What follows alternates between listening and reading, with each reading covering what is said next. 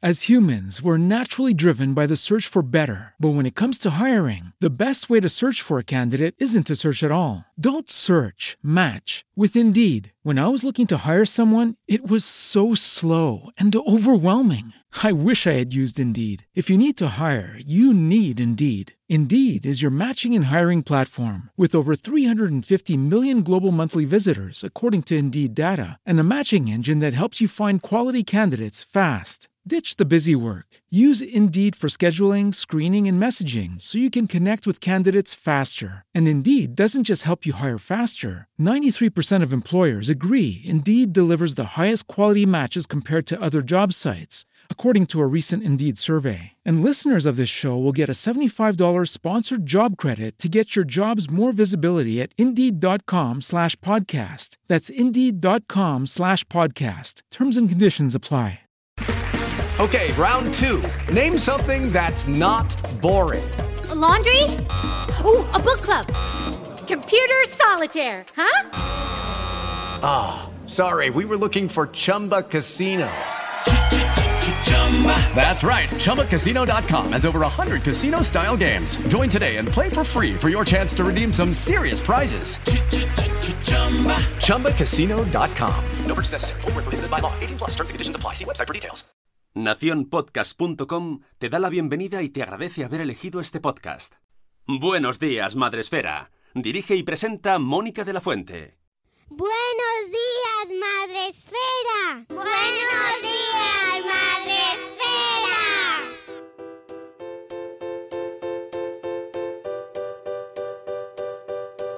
Buenos días, Madre Esfera. Bienvenidos un día más al podcast de la comunidad de creadores de contenido sobre crianza en castellano.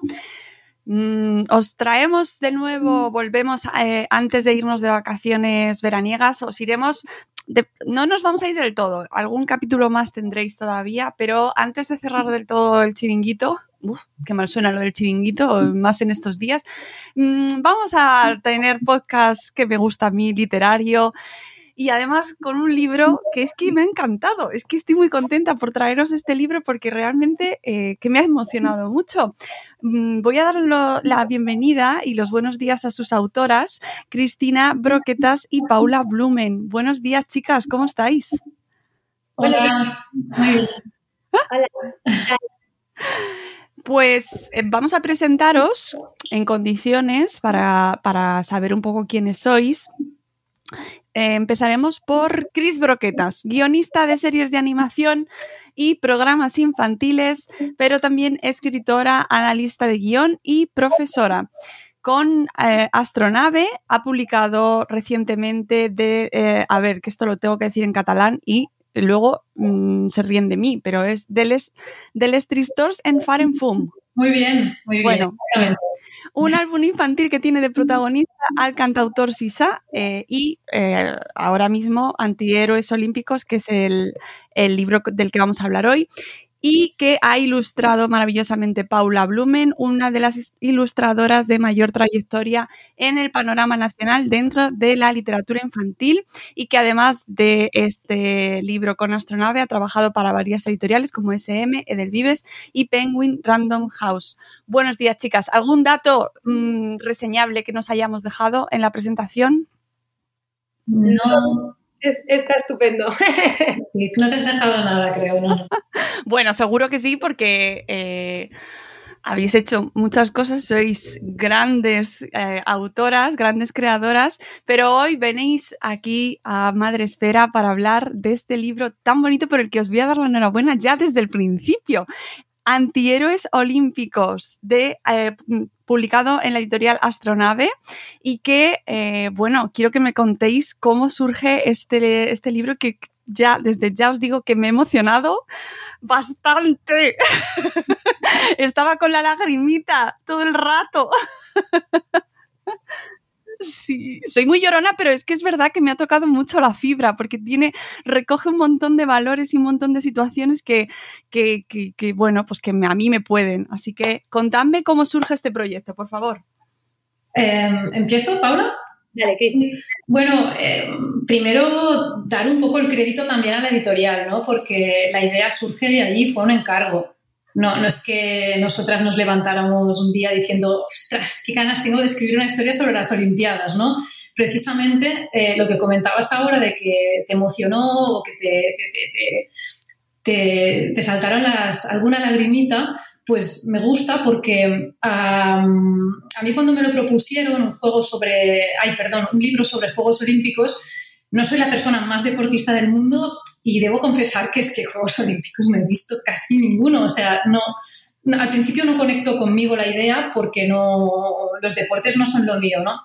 Pero luego cuando el editor me estuvo explicando más el enfoque, que creo que es lo que a ti te ha emocionado, ¿no? El punto de vista de no los ganadores, sino todo lo contrario, todos esos héroes que no conocemos porque si han pasado la historia ha sido precisamente por perder, por, por intentarlo llegar a, casi, casi, casi llegar al, podio y luego no lograrlo, o que les pasara una tragedia justo eh, a mitad de la prueba. Ah, todas estas situaciones tan cotidianas y, en las que nos podemos sentir tan reflejados todos los humanos, que, eso fue lo que me atrajo, ¿no? Porque realmente pensé, yo también he estado en, estas situaciones a nivel pues más de, mi trabajo, ¿no? No en deportes, pero eh, fue la parte mm, que conectó conmigo y que me atrajo del proyecto. Y es lo que he intentado justamente transmitir en los textos porque la parte deportiva pues es la que menos me interesaba en sí misma, sino la parte humana es la que quería mm, poner en valor. Así que me alegro que, que hiciera su efecto. Yo, yo por mi parte creo que, que lo que nos hace como empatizar, creo que un poquito a todos, al margen de, las bellísimas palabras de Chris, por supuesto que está súper bien escrito y de una manera como muy, muy elegante y muy, o sea, hay una parte como que conecta sin querer, ¿no? No sé, no sé cómo describirlo, pero sí que es verdad que cuando yo recibo los, textos, me, me, me, meto dentro de cada historia, digamos. Es como que puedo lograr dibujar cada una de las historias. Sí que es verdad que intento, en este libro he intentado ser lo más, o sea, lo más real posible a las imágenes, cosa que yo, o sea, a, las imágenes, a las referencias, digamos, para que las personas, tanto, bueno, cada uno de los deportistas, que consiguieran ser literalmente como son, dentro de mi mundo de fantasía y lo que sea, ¿no? Pero mm, intentar hacer que, ya que en muchos casos pues, pues, pues, se les ningunea o se, durante las historias, ¿no? Eh, se les deja, se les relega a un segundo plano y tal, yo he intentado con las ilustraciones hacer que esas caras fueran lo más similares posibles a sus caras reales, ¿no? Para que nos, pues efectivamente que se les reconozca, ¿no? Entonces, pues eso, que se les reconozca a ellos y que nosotros también nos reconozcamos en las historias un poquito, que al final, bueno, yo, yo tengo algunas favoritas, bueno, algunas favoritas, algunas con las que realmente sí que se me han saltado esas lágrimas, incluso trabajando, que al final es como, bueno, son unas horas que tienes que estar sentada, tienes que estar cumpliendo y efectivamente dices, ostras, ¿no vas a llorar? Pues sí, sí, claro que sí. Claro que alguna lagrimita se te saca, se te cae, se te cae porque, porque, bueno, conectas mucho más con algunas, con otras menos. Pero sí, sí, yo también lo comparto toda esta parte, sí, sí. Eh, a mí me ha enganchado mucho y no soy nada deportista nada deportista. Es verdad que los Juegos Olímpicos siempre me han atraído por, por el momento eh, comunión mundial, ¿no? Como que es el único momento en el que todos compartimos un mismo interés y esa parte sí que es verdad que, siempre me ha llamado la atención, las ceremonias, el vernos todos unidos y tal, pero, pero a mí el deporte mm, no es nada, o sea, eh, me atrajo, de hecho, al, ver el proyecto, o sea, al ver el lanzamiento de la editorial, me atrajo el antihéroes, es decir, me atrajo el concepto del, fracaso como punto de arranque en encima en algo tan, eh, tan mundial, ¿no? tan masivo como los Juegos Olímpicos. Y creo que desde ahí alcanza a, a un público muy universal y que, Mm, por eso yo quiero que la gente eh, conozca este libro y se enganche, os guste o no os guste el deporte, porque da igual. es verdad que no, no da igual en el sentido de que el deporte tiene una serie de valores de fondo que por supuesto están aquí también, pero que da lo mismo que no te gusten en las Olimpiadas o que no te guste el deporte. Este libro te va a encantar a ti que nos estás escuchando y si eres... Mm, de los que lloran con las pelis como yo, con el pañuelito que están ya os aseguro que con los capítulos, con, casi todos, pero con algunos especialmente, vamos, mm, vais a darlo todo, porque es precioso. De hecho, yo me lo estaba leyendo y estaba diciendo, madre mía, se lo tengo que dar a mi hija, se lo tengo que dar a mi hija para que se lo lea ya mismo. Contadme cómo ha sido el proceso de trabajo cómo habéis elegido las historias, si os ha supuesto mucho esfuerzo, si habéis dejado historias fuera que mmm, queríais haberlas metido, ¿no? Esos descartes de los descartados, que también me parece muy interesante. Mm, bueno, el, proceso fue, como te decía antes, bastante ligado con el editor con la editorial, ¿no? Uh, ir pues pasándoles propuestas. Ellos también um, nos pasaron, la mayoría de atletas eh, salieron de la editorial, de hecho. Y um, entonces, pues algunos sí que, no, creo que hay 15, ¿no? Al final eh, hemos puesto 15, pues igual me pasaron una decena o algo así. Y luego pues había que encontrar otros atletas. De hecho fue un poco un reto encontrar algún atleta español porque queríamos incluir a uno, que al final lo encontramos, pero no era tan, no fue tan obvio, ¿no? Porque, bueno, él, él había hecho, no había llegado tanto a las Olimpiadas, era más famoso por los las triatlones, creo que era. Es que, ¿sabes qué pasa? Pequeño inciso. Este libro lo escribimos hace un año y medio, ¿vale? Porque ha salido ahora porque los Juegos Olímpicos de Tokio me han retrasado, pero yo estos claro. textos los estaba escribiendo hace un año y medio, ¿vale? O sea, Estas son las cosas estas son las cosas de la vida, ¿no? De que te llega una pandemia, se retrasen los Juegos Olímpicos, se retrase un libro, bueno, todo lo que habrá movido eh, este año, bueno, no pasa nada.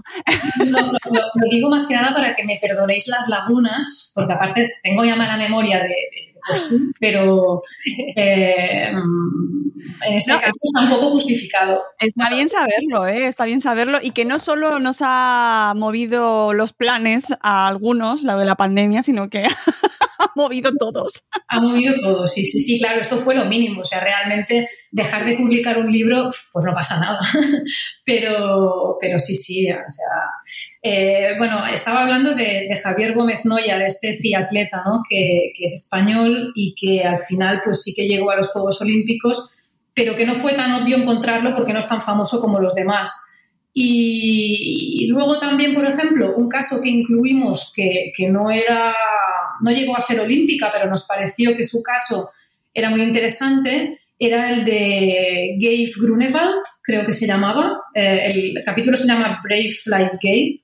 Eh, Brave, Brave, Flight Gabe, sí. sí. Y, y um, que esta chica es la, bueno, una atleta que tuvo cáncer, ¿no? que, que, que era súper jovencita, pero que no, que no llegó a, a, a, los Juegos Olímpicos y sin embargo quisimos incluirla pues porque su historia es brutal, o sea, es de una superación, es de todas, creo, la historia de, de superación más grande que tenemos. Y quizá más la, la, la, más lacrimógena, ¿no? Y dicho esto, si me lo permites también aquí, no todas son de llorar, o sea, no, por favor, que, que no, la gente no piense que, que son historias uh, dramáticas, trágicas, porque justamente lo que al menos yo he intentado con los textos es que fueran divertidas, porque a mí lo que más me atrae de la escritura es el humor y un poco la, la frescura, ¿no? Y buah, cuando me dijeron historias de cáncer, historias de pues, esa patinadora, ¿no? A quien se le murió la madre justo antes de, de competir, pensaba, madre de Dios, ¿cómo vas a explicar esto? Si es que son amores. Ya. Joanny, Joanny Rochette, sí. Exactamente. Ah, y, pero después hay muchas historias divertidas, que como no sé. Hay el equipo eh, de Jamaica. Sí, el equipo es de que... Este es fantástico, es divertidísimo. De hecho, hay una película. Sí, sí, es que. Sí. Además, me acuerdo de haberlos visto en persona, que es una de las cosas que me ha ido pasando con cada capítulo, que era o bien los había visto y me acordaba, o bien no los había visto o no me acordaba y he ido a buscarlos. He hecho ese ejercicio de, de arqueología de vídeos para buscarlos porque necesitaba verlos en persona y, y, confirmar, ¿no? Y quedarme ahí verlos, a ver esa persona que nos estáis contando. Pero es verdad que no todos son de llorar, ¿eh? Que conste. No, es que y yo soy muy llorona. Yo, perdona, yo quería decir que, que, al final lo de llorar, como que lo relacionamos muchas veces con la tristeza y, y yo, yo lloraba por, por, empatía al final, o sea, muchas veces no era siempre porque, pues eso, porque al final pues falleciera o no, o tal, no, no, sino por, bueno, pues ese- esa superación, mientras lo iba leyendo, ¿no? Digo, ostras, es que lo consigue, lo consigue, lo cons- y si no lo consigue, ¿qué otras cosas consigue? A mí eso me emociona. Por la épica, ¿no? Un poco también, sí, sí. Exacto, no es necesario que sea de tristeza la lágrima, ¿no? No, no, no, al revés. Yo soy, bueno, pues yo con cualquier, un abrazo, un tal, yo me emociono. Yo, yo también soy muy de llorar. Entonces, bueno, pues eso. Arriba las lloronas. Yo siempre de, de- de drama. No, para nada, para nada. ¿Qué va? No, no, yo tampoco, pero es verdad que, que hay momentos eh, eh, muy emocionantes. A mí, por ejemplo, eh, mm, no recuerdo ahora cuál era. eh, Derek Redmond, creo que es. Ah, Sí, sí, Derek Redmond Barcelona. con, el- con su padre, pues. mm, pues sí, pues, pues Sí, mira. pero precisamente esta historia me acuerdo de, de cuando la escribía, que, que había momentos cómicos, o sea, eh, tenía, tenía a, a- a su hermana a punto de parir en Londres, justo cuando se le rompió, eh, no me preguntes cómo se llama ese músculo, eso ya lo he olvidado, la parte de detrás del muslo, ¿no? Entonces, a, a que su hermana en- en- en- entró en, pa- en parto, se llama entrar en parto, ¿no? ¿Verdad? Bueno, rompió aguas Sí, en, rompió ese momento. O sea, es, es todo como una película cómica. Yo, bueno, yo iba a lo mío, ¿no? Intentaba buscar esos momentos que donde encuentras lo, lo divertido de las situaciones para refrescarlas un poco, pero es verdad que esta es una historia es súper emotiva, ¿no? Que tiene a su padre entre el, entre el público y cruza todas las gradas para acompañarlo y sí, sí, es muy emotivo. Total. ya os digo que, que yo las he disfrutado muchísimo. Además, em, tienen un formato pues cortito, eh, como muy veraniego también. Ahora que se acercan además también los, los Juegos Olímpicos, que es un momento ideal para tenerlas frescas estas, estas historias, tener esto, esta, estas pequeñas bios eh, de cada uno de estos atletas y de sus historias en ese formato, me parece que está muy bien hilado, eh, muy bien resumido y que, que traen los detalles justos para, ya os digo, emocionarte y dejarte con ganas de, de saber más de esa persona y de su historia, pero con ganas de más historias. Venga, ¿cuál es la siguiente? Sí, es que no sé si os pasa que a veces cuando ves una serie en la tele que te dicen que está basada en hechos reales, es como que la hace más, más atractiva o, más, te impresiona más, ¿no? Y aquí pasa un poco lo mismo, que dices, es que esto pasó, es que estos son historias reales, es... es- Sí, sí. ¿Para quién está pensado este, este libro? ¿Cuál es vuestro público idóneo? ¿O en quién pensabais al escribir? Pues es, es- es, ah, público infantil adolescente, público infantil juvenil. Eh, en un primer momento hablaron, o sea, cuando nos lo encargaron, Paula, creo que nos dijeron unos 9, 12, puede ser. Sí. Y ahora lo han subido, lo han puesto a 14, pero yo creo que si han puesto 14, o sea, ahora igual la editorial me dice, oye, ¿tú qué dices aquí? Un saludo. Sí, hola, ¿qué tal? Pero mm, al menos a mí esto me pasa en las series de animación, que está comprobadísimo que, que las series para una determinada edad, o sea, tú haces series para un target infantil que, que sería 6-9 y lo miran los preschool, o, o, o haces una serie de preadolescentes que sería 9-12 y lo mira el target infantil, lo miran los de 6 a 9. Entonces, yo no sé si han puesto 14 porque saben que si no se van a perder público, pero yo creo que esto lo puede leer perfectamente. Total. Menos de 9 años, 10 años, menos de 9 años no, porque hay mucho texto, pero por el contenido en sí eh, es perfectamente, sí. También los dibujos, ¿no, Paula? Creo que, o sea, no es un dibujo súper infantil, es, es un dibujo un poco más... Claro. Claro, yo intenté un poco adaptarme pues a las historias, porque claro, en el fondo es que no, no podía dibujar algo más, aunque fuera para nueve, tal, no, es que no, no podía como infantilizar, entre comillas, odio esta palabra, pero sintetizarlo más, por decirlo de alguna manera, o simplificarlos más los dibujos, porque, por lo que os comentaba al principio, porque quería que se parecieran, porque quería darles una importancia a la imagen de cada uno de ellos para que, para que se reconocieran en el, en el fondo. Claro, no, no, no me casaba mucho unos monigotes, cabezones, con la historia para nada, para nada. Entonces intenté, pues eso, sintetizar y meterle sobre todo algo fresco en cuanto a, gamas cromáticas y formas más angulosas y tal, pero sí que es verdad que no, no lo veía, pues eso, para, para mm, infantilizarlo un poquito más, utilizando otra vez esta palabra que odio. No sé si... sí, sí, sí, totalmente. Es que son una pasada. O sea, es que además es un dibujo, o sea, no es el típico calco de fotografía que sería aburrido, pero captas la esencia total. O sea, es que es alucinante. Yo cuando me los pasaste... Hice un poco a lo loco, ¿eh? O sea, intenté como, bueno, tipo, venga, vamos a, poner colores dependiendo de cada, bueno, de cada historia, lo que, lo que me vaya sugiriendo, porque claro, al final, Sí que es verdad que si, si, no, si no me permites la libertad de crear tú los personajes y tengo que referenciarme en un personaje existente, pues eso, este basado en hechos reales, ¿no? Basado en personas reales, ya, llevado a la imagen, claro, te, te cohíbe un poquito, te coarta un poquito la, la acción, ¿no? Entonces dije, pues eso, vamos a hacerlo con los colores y las formas, para, porque claro, es que si no, me parecería un poquito más aburrido ese calco, ¿no? De foto, que va, no, no, es que no, que va, estoy, estoy en contra de ello. Que si no, es que yo ya, si veo el texto, como decías, Chris, que, que hay, hay cantidad de texto, en algunas historias hay menos, en otras hay más, pero si ya la imagen tampoco me atrae, a lo mejor no tengo ganas de leerme el texto. Claro. y al final es como el, lo, lo, que te, lo que te engancha un poquito, digamos. Mm, además, las, eh, en general, Mm. Creo que todos los has mostrado en acción y no mostrando la derrota ni el fracaso, sino en toda su, su, acción, su energía, ¿no? En, todo su esplendor, por así decirlo. Claro, ah, sí que es verdad que, hay, algo, o sea, bueno, hay algunas que he intentado, por ejemplo, en Surya Bonali, que para mí es, es, una de las historias más maravillosas de, de vamos, de ella de pues aquí estoy y voy a hacerlo y punto. Y me llevo todo en contra, me encanta. Eh, es precisamente uno de los saltos por los cuales no la dejaban o, está prohibido porque es peligroso, porque bla, bla, bla, porque las cuchillas, porque todo. Entonces, yo dije, no, no, precisamente vamos a buscar ese salto que, la hizo famosa, pues vamos a recalcarlo otra vez y vamos a darle la versión Paula, ¿no? Paula Blumen de, ese salto pero sí que es verdad que, y Jesse Owens, por ejemplo, que también es como característico porque está en blanco y negro, ¿cómo lo iba a hacer a color?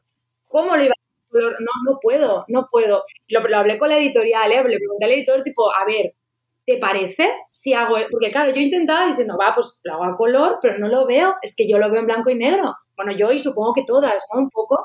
Entonces, bueno, sí que es verdad que, que hablando de esto, de que están todos en acción, hay alguno que sí que recalco el, su cara de sufrimiento porque, impactó mucho. Sí, eh, Gabriela Andersen eh, sí se la ve. Exacto. Que está llegando, aunque le cueste, aunque sea lo último que haga, pero va a llegar. Va a llegar totalmente. Hmm. Y, sí, bueno, al final experimentar un poquito con cada uno de ellos dependiendo de lo que, este texto me, me decía, ¿no? A mí, y ya está. Eh, en el caso de Gabriel, además, fíjate cómo estamos de influidos por el momento que vivimos, que yo cuando vi la ilustración dije, madre mía, parece que lleva la mascarilla en la mano, te lo juro, ¿eh? es verdad, es verdad. Pero es, una cosa, mm, ya la, la, tengo implantada en el cerebro y de hecho cuando veo la tele y veo gente sin mascarillas, es como, pero ¿qué hace? Todos estos apartados. Sí, sí. sí, nos pasa a todos, sí, sí. Y, piensas, ¿y por qué están tan, cerca? Sí, sí, qué agobio. Oye, contadme cuál es vuestra historia preferida o cuáles son vuestras historias preferidas. La, mía es la de Eric Musambani, por eso es la primera. Eh, eh, es que es. Me elegir el orden. Entonces dije, pues Eric es el primero. De hecho, es el primero que escribí, porque empecé por la que más me apetecía. Eh, es una historia graciosísima, o sea, es que es el, paradigma de la comedia porque usa ese recurso clásico de coger a un loco en un mundo de cuerdos, ¿no? O un cuerdo en un mundo de locos, para buscar el contraste. Pues aquí, ¿qué tienes? Pues alguien que no sabe nadar compitiendo en los Juegos Olímpicos de natación. Es que es, es que la, la, realidad supera la ficción realmente. O sea, ¿a quién se le hubiera ocurrido? Pues, bueno, esta historia me gusta por eso, porque es alguien que no se plantea esto es imposible, que ¿por qué me voy a presentar como nadador si no sé nadar? Pues no, oye, yo voy, si buscan un nadador y no hay nadie más, pues que me cojan a mí, ya me entrenaré. Y claro, su historia es que es graciosísima, de, primero en pocos meses aprender a nadar, luego plantarse en Sydney, creo que era, eh, las Olimpiadas en las que compitió, con un bañador de surfero, ¿sabes? De no, no, ah, slips, ah, vale, vale, ya, ya me cambio, ¿no? Eh, luego aprender que, que, a mitad de, de, carrera, para dar la vuelta, tienes que hacer una voltereta, ¿no? Para propulsarte y terminar la piscina. Todo esto él lo aprende el día antes de la competición. Y luego la imagen esta de la noche antes en su habitación con unos DVDs que había alquilado de los Juegos Olímpicos anteriores para ver cómo funciona, porque claro, no tenía ni entrenador, o sea, nadie le había contado cómo funcionaba el mecanismo de la competición. Y, luego, pues claro, el, colofón final que es, es que gana la, primera, eh, la primera eliminatoria, la gana, porque los demás competidores, los demás nadadores, ah, se, eh, bueno, saltan antes de, antes de que suene el, silbato exacto, entonces él se queda solo y le hacen nadar igualmente. Y el tío, mierda, ostras, tengo que tirarme al agua.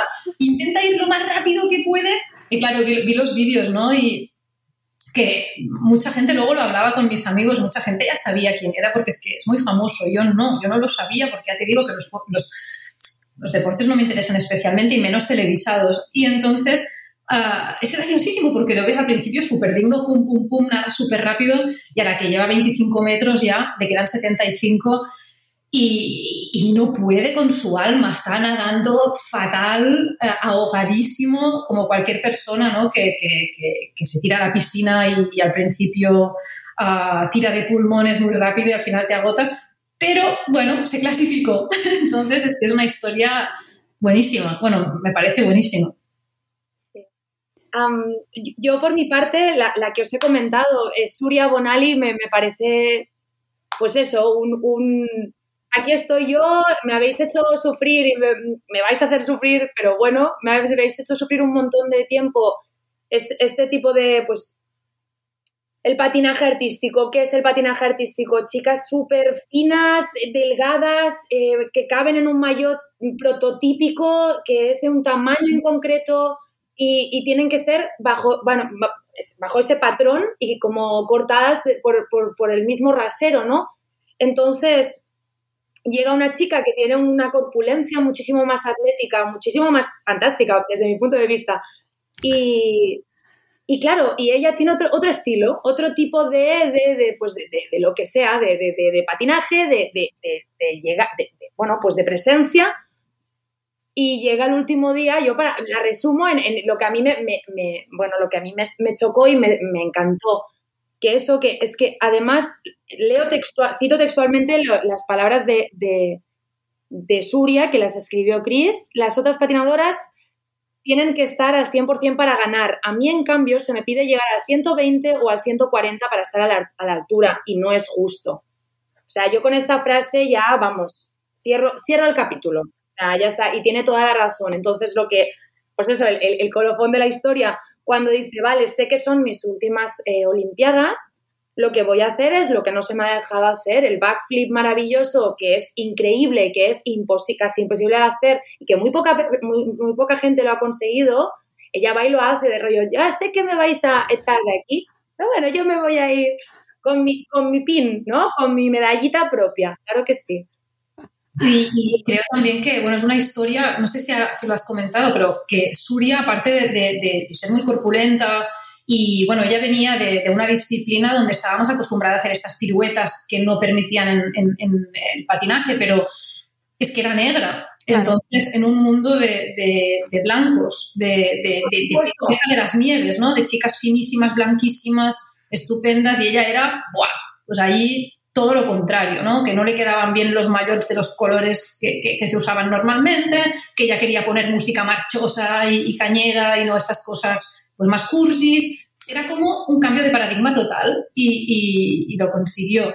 Y luego, esto que has dicho de eh, todo el mundo tiene que estar al 100% y, y a mí se me exige el 120 o el 140, no lo había pensado mientras lo escribía, pero ahora me ha venido, digo, bueno, es que es una historia al final de, de racismo un poco y de feminismo, aunque ella esté en un, en un mundo uh, que es femenino, porque todas las que competían eran chicas en su disciplina, obviamente, es un poco lo que pasa también con las mujeres a veces en el lugar de trabajo, que se les exige mucho más para destacar en alguna, en alguna disciplina, cuando a un hombre igual, que llegues al 100 ya está, ya se da por hecho de que, de que lo vas a hacer bien, pero una mujer pues a veces tiene que demostrar mucho más. Y al final es pues, esta historia tan universal que, que, vemos en tantas facetas. Desde luego, desde luego. Sí, eh, habláis de racismo, habláis de feminismo o de discriminación eh, también a las mujeres y habláis de un tema también importantísimo con el equipo de refugiados, que para mí es, eh, a mí eso también me tocó mucho la fibra porque, uff, ah, habla de muchas cosas ahí, ¿eh? Sí, sí, el equipo de refugiados es, es muy potente. O sea, que, que, haya como una nación paraguas ¿no? para, para, para esta gente, que, que, aunque sus países no estén invitados en los Juegos Olímpicos, pues porque están pasando por situaciones que no, los Juegos Olímpicos no toleran, que no aceptan, eh, que se les haya dado este espacio es, genial. Mm. Y en este caso, hablando por la parte más, más gráfica, en este caso para mí sí que fue súper importante eso, lo hablé con el editor también, decir, hacemos un grupo en cuanto a imagen, ¿no? ¿Cómo lo hacemos? ¿Cómo lo llevamos, llevamos a cabo? ¿Hacemos un grupo así a lo loco o dibujamos cada uno de ellos? Y fue como, no, no, por supuesto en este caso sí que vamos a darles una, una importancia a cada una de esas caras que si no, pues eso, no es ningún grupo, son historias individuales y qué historias, ¿no? Cada una. Entonces, bueno, pues eso, recalcar que, que hicimos hincapié en, en, en, caracterizar a cada uno de ellos para que se les viera bien.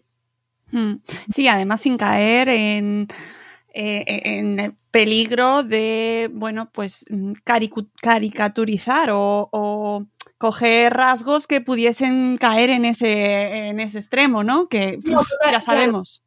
Claro, totalmente. Eso era lo, lo, que se tenía que evitar al 100%. El, el hiperrealismo y el, la caricatura, bueno, ¿cómo se diga? Caricaturización. sí, por supuesto, eso era, era lo más importante. Conseguir como sintetizar sin llegar a la, a la caricatura, sí. Sí, las historias también tuvimos que sintetizar mucho porque, bueno, claro, ellos eran un bloque, ¿no? Era como un personaje, los refugiados, pero ocupan mucho más, porque hay ocho, creo que hicimos ocho, y, pero sí que les hemos dado, pues en vez de, no sé, tres páginas que hemos hecho por atleta o cuatro, eh, ellos es una página, página y media, eh, es un poco más resumido. Muchos, de hecho, vienen del mismo background, vienen de, del mismo campo de refugiados, entonces una vez ya los he explicado para uno, para los otros ya, ya, ya explicas pues que, que, estaban en el mismo sitio, pero todas las historias son de superación impresionante porque, bueno, porque es gente que entrenó sin ningún tipo de recursos, hay muchos que corrían sin zapatillas, o sea, es que... Uh, y luego, por ejemplo, el caso de los... Um, de, de, de, los... Uh, ¿cómo, qué, qué, deporte era? Ostras, ahora... ¿Era judo? Eh, no. Judo. Sí. ¿Era judo? ¿Lo he dicho bien? Sí. Bueno, sabía que era pelea, pero ya te digo que como me hago un lío con los deportes a veces... Que eh, no se nos ofenda ninguna. bueno, pues, olímpico. Es, estos chicos, los que terminaron en Brasil, uh, su historia es muy bestia. Estaban en, bueno, en, un, orfanato, creo que era, donde sufrían malos tratos, donde se tuvieron que escapar, eh, donde malvivieron por las calles, todo esto antes de llegar a las Olimpiadas. Tienes unas historias, bueno, es que se podría hacer una película con la vida de cada una de estas personas. Y cuando perdían, les agredían, los, los, entrenadores de judo agredían a los, a los deportistas. Bueno, bueno, bueno, bueno. Sí, sí, los encerraban, exacto. Era, era un orfanato, si no recuerdo mal, donde sí. les entrenaban en judo, o sea, hacían que todos estos huérfanos fueran judocas eh, preparadísimos. Y cuando fallaban o algo así, no sé si lo escribimos esto, pero recuerdo haberlo leído, que los encerraban como en sitios o en jaulas o algo así, y los maltrataban y que es gente que viene de, de, una situación que, que, que, esto sí que es superación. Sí, sí. sí. y de, y de los que apenas se conocen sus historias. Es decir, yo a mí es una, es una parte que me interesó muchísimo, porque es verdad que, bueno, siempre te quedas con, incluso hay historias que ya conocía, ¿no? Pues eh, más cómicas o más pintorescas, pero es verdad que estas, eh, además son muchas, es decir, que no es un caso puntual, es que hay un equipo entero de, refugiados que tienen que huir, que huyen de guerras, eh, que tienen que dejar a su familia, que a lo mejor están solos en el mundo, no tienen ninguna oportunidad. Y eso como que se nos pasa muy desapercibido, ¿no? Bueno, es como que no vende, no tienen patrocinadores, no se escapan del brillo y del marketing. Y a mí me pareció interesantísimo y, muy importante este capítulo, o sea, esta, esta parte del libro, porque creo que, bueno, pues que lamentablemente habla de una realidad eh, en la que estamos actualmente, pero vamos, eh, que no ha terminado para nada. Podemos hablar de que el racismo puede estar más o menos, se puede estar venciendo o no en determinados países o estamos luchando contra ello, pero las guerras están eh, ahí todavía. ¿Cómo vivís los Juegos Olímpicos que se acercan después de haber creado este libro tan especial? Bueno, pues esta, vez con curiosidad. Paula ha puesto cara de. Ah, pero ya vienen, ya son.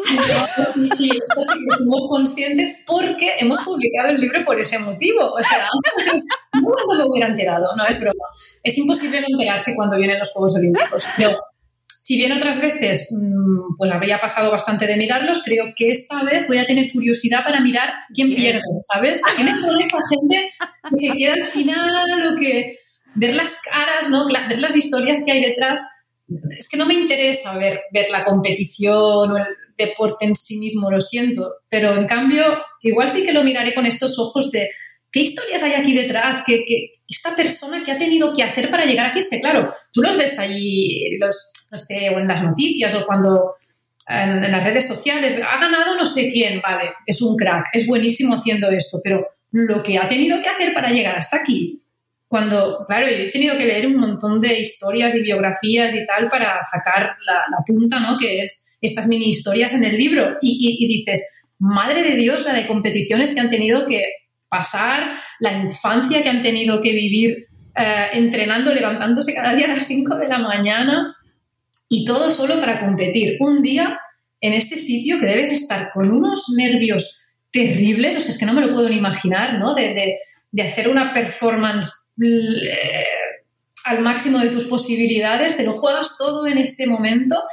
y luego ya está, porque muchos después ya no logran volver a, los juegos. Muchos de estos de, que tenemos en las historias, algunos sí que luego volvieron, no sé qué, pero muchos solo lo lograron una vez, porque luego es que además se les pasa el arroz enseguida. O sea, esta gente a la que tiene, no sé, depende de la disciplina, pero con 30, 20 y pico, ah, ya, ya, se les han acabado las oportunidades y tienen que buscar otro trabajo. Claro, piensa, piensa cómo vas a poder mantener ese ritmazo más allá de los 30, o bueno, más allá de los 30, más allá de una edad súper temprana.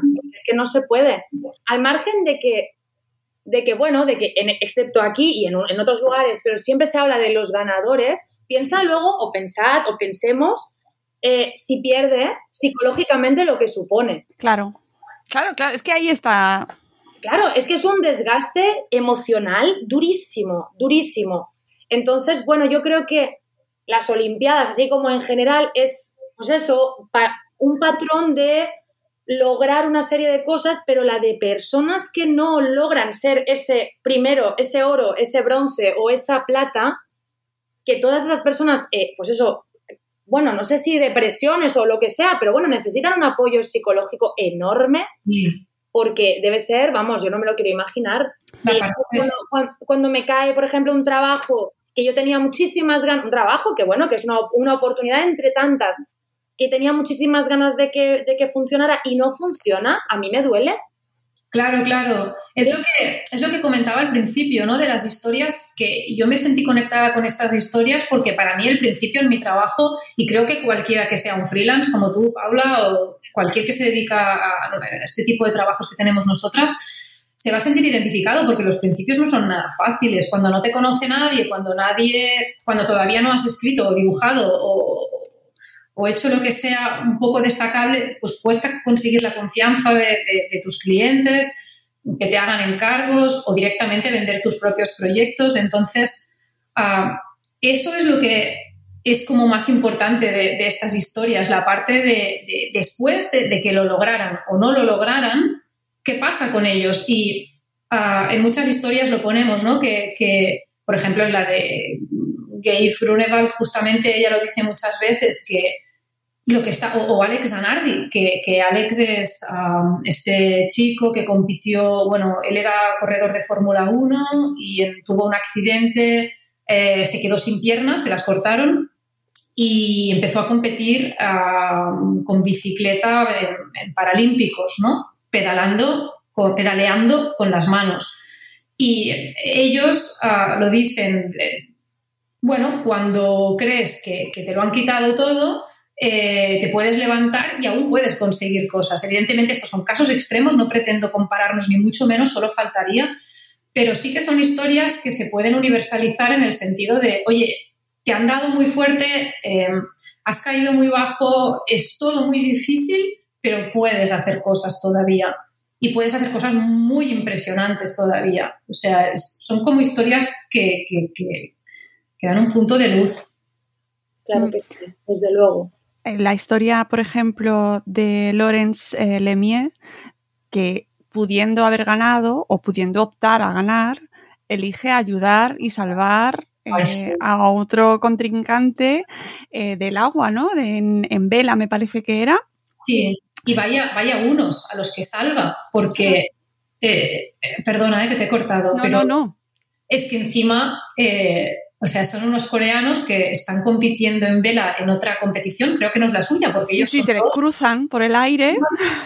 Pero que son unos tíos que no van nada preparados. O sea, de hecho, eh, Laurence cuando se, se, acerca a ellos, o Lawrence debería ser, ¿no? Eh, cuando se acerca a ellos, ve que van con gorros de ducha. O sea, no tienen nada de, equipamiento preparado para la ocasión, van bajo mínimos y, claro, o sea, evidentemente se les ha tumbado el barco.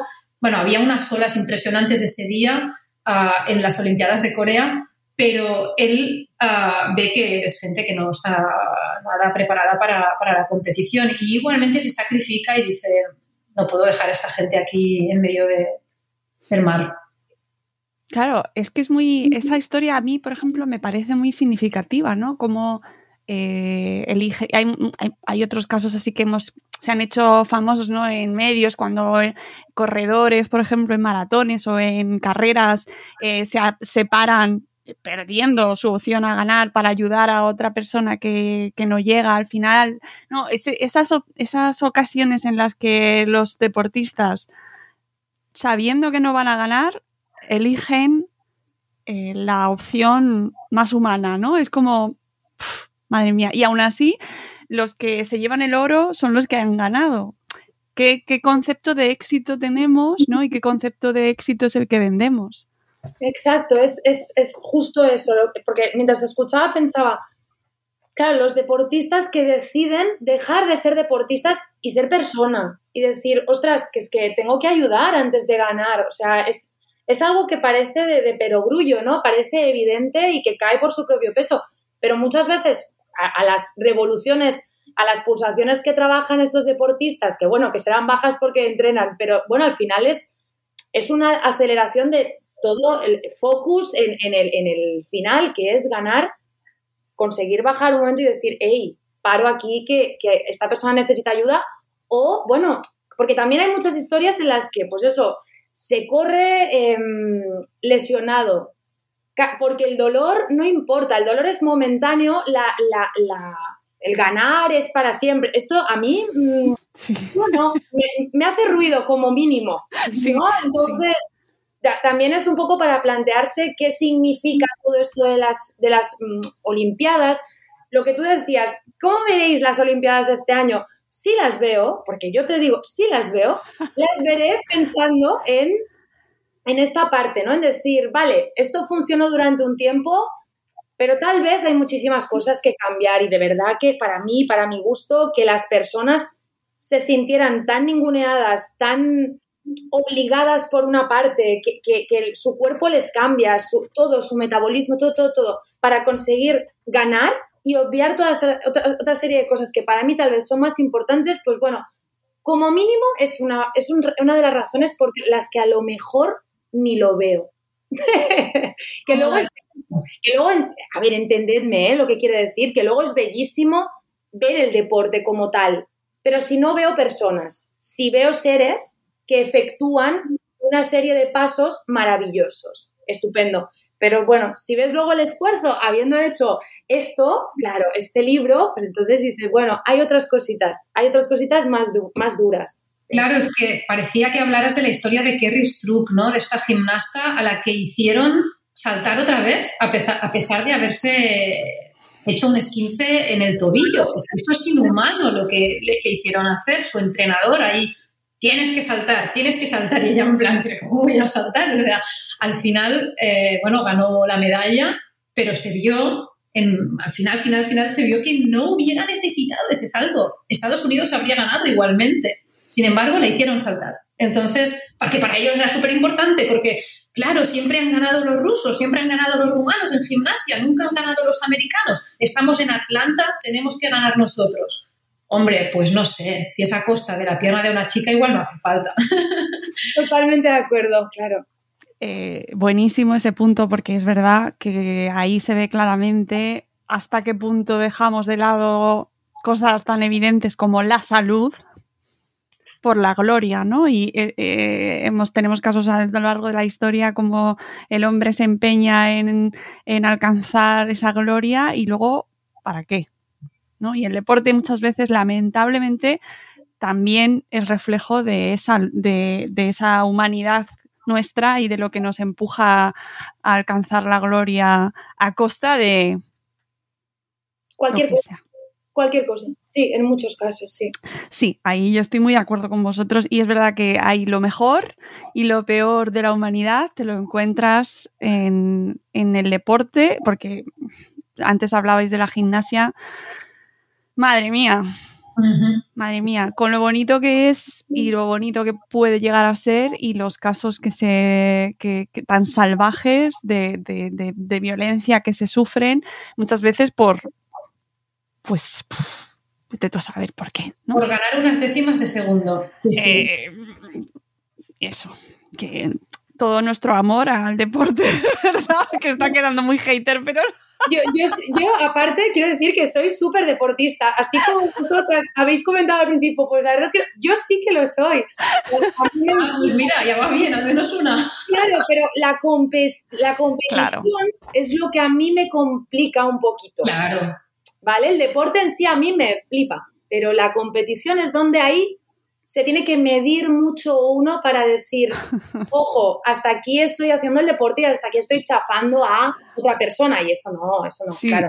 Totalmente. Y, y, además esto también, ya nos iríamos, pero esto también es un poco lo que nos han inculcado, ¿no? Desde muy pequeñitos, que es el deporte, por qué hacemos deporte, este concepto tan erróneo de, de por qué hacemos ejercicio, eh, que llegamos a los cuarenta y tantos años, mm, yo hablo en mi caso, y de, de repente descubres que es por, por, encontrarte bien, pero no por, no por eh, adelgazar ni por competir solo. O sea, que tenemos un, ahí mezclado una tradición de, deportista mm, con un fin que muchas veces, bueno, pues se deja mucha gente por el camino y muchos valores por el camino que, que, sí que deberían estar y que están también en vuestro libro. Por eso me ha gustado tanto, ¿no? Porque en el fondo refleja un montón de valores que muchas veces se nos olvidan.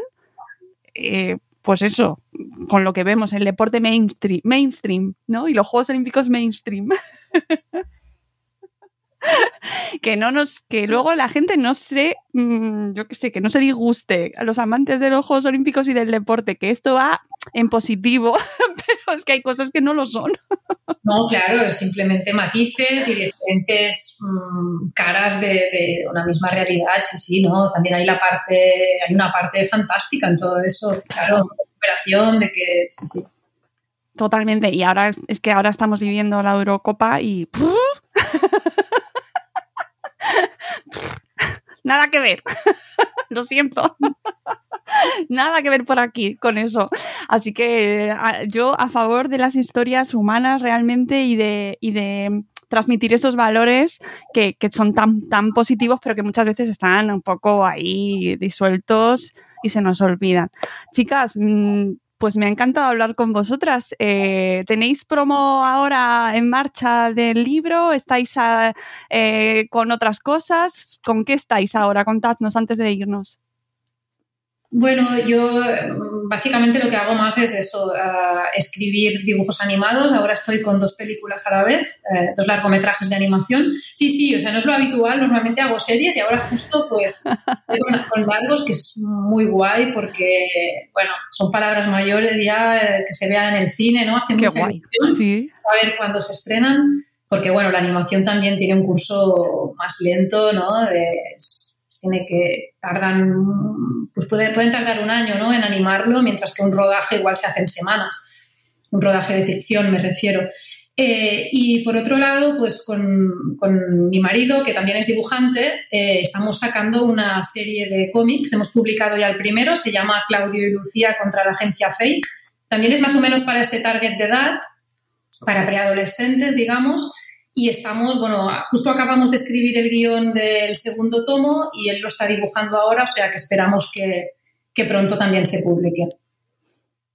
Mira, qué curioso. Yo estoy justo en... eh, estoy trabajando con, con un estudio de Estados Unidos haciendo producción de, de animación. Estoy haciendo...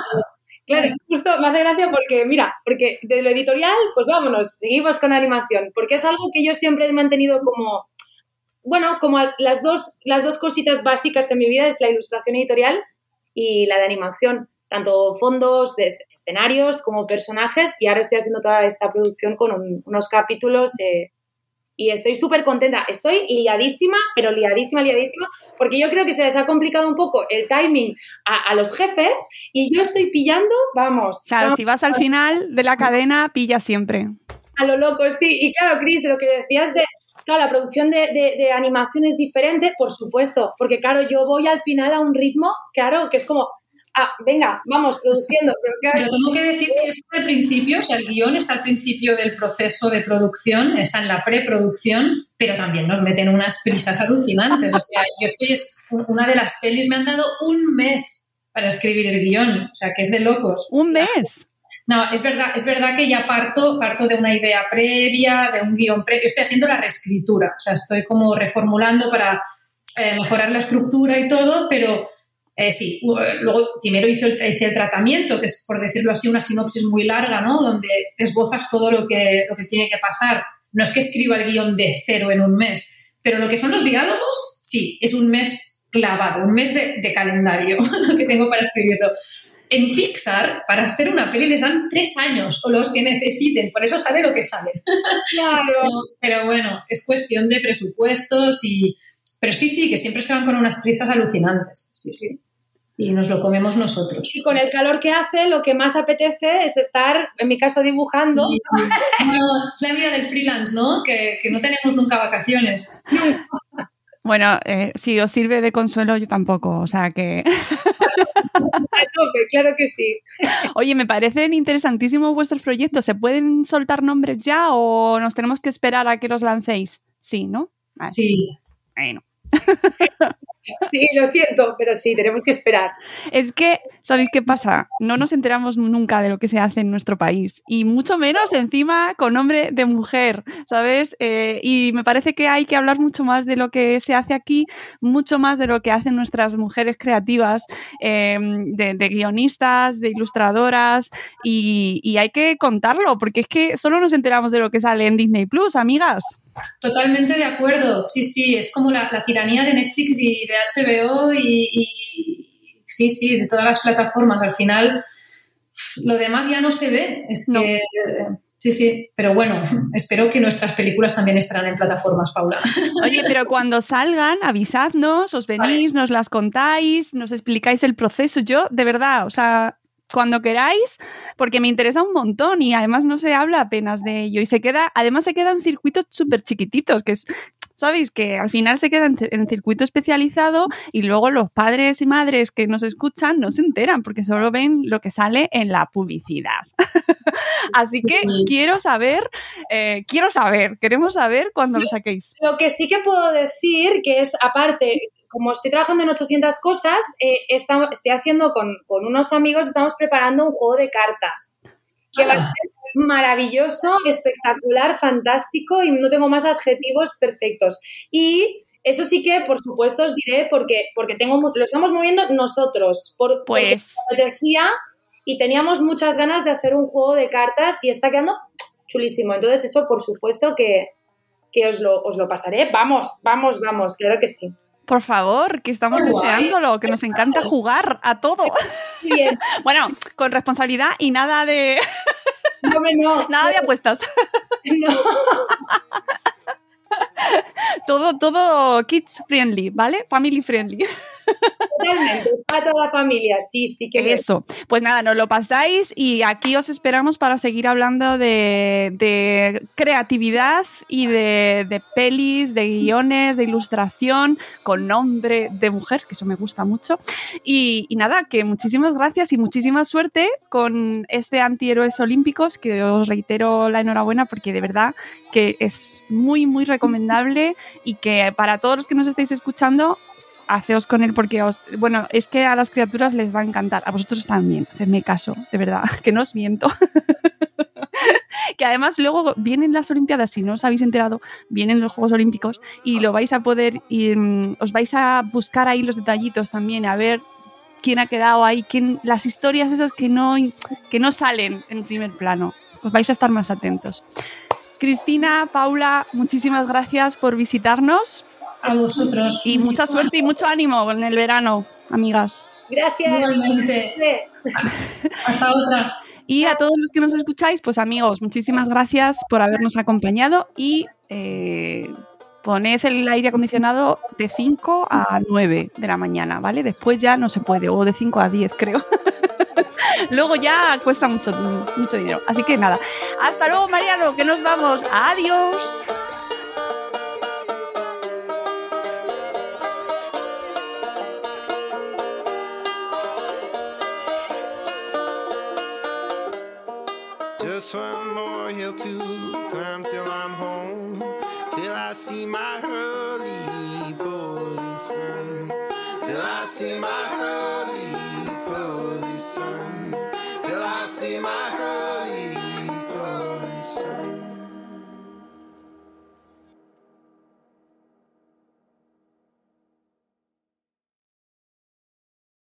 With the Lucky Land slots, you can get lucky just about anywhere. This is your captain speaking. Uh, we've got clear runway and the weather's fine, but we're just going to circle up here a while and uh, get lucky. No, no, nothing like that. It's just these cash prizes add up quick. So I suggest you sit back, keep your tray table upright, and start getting lucky. Play for free at LuckyLandSlots.com. Are you feeling lucky? No purchase necessary. Void where prohibited by law. 18 plus terms and conditions apply. See website for details.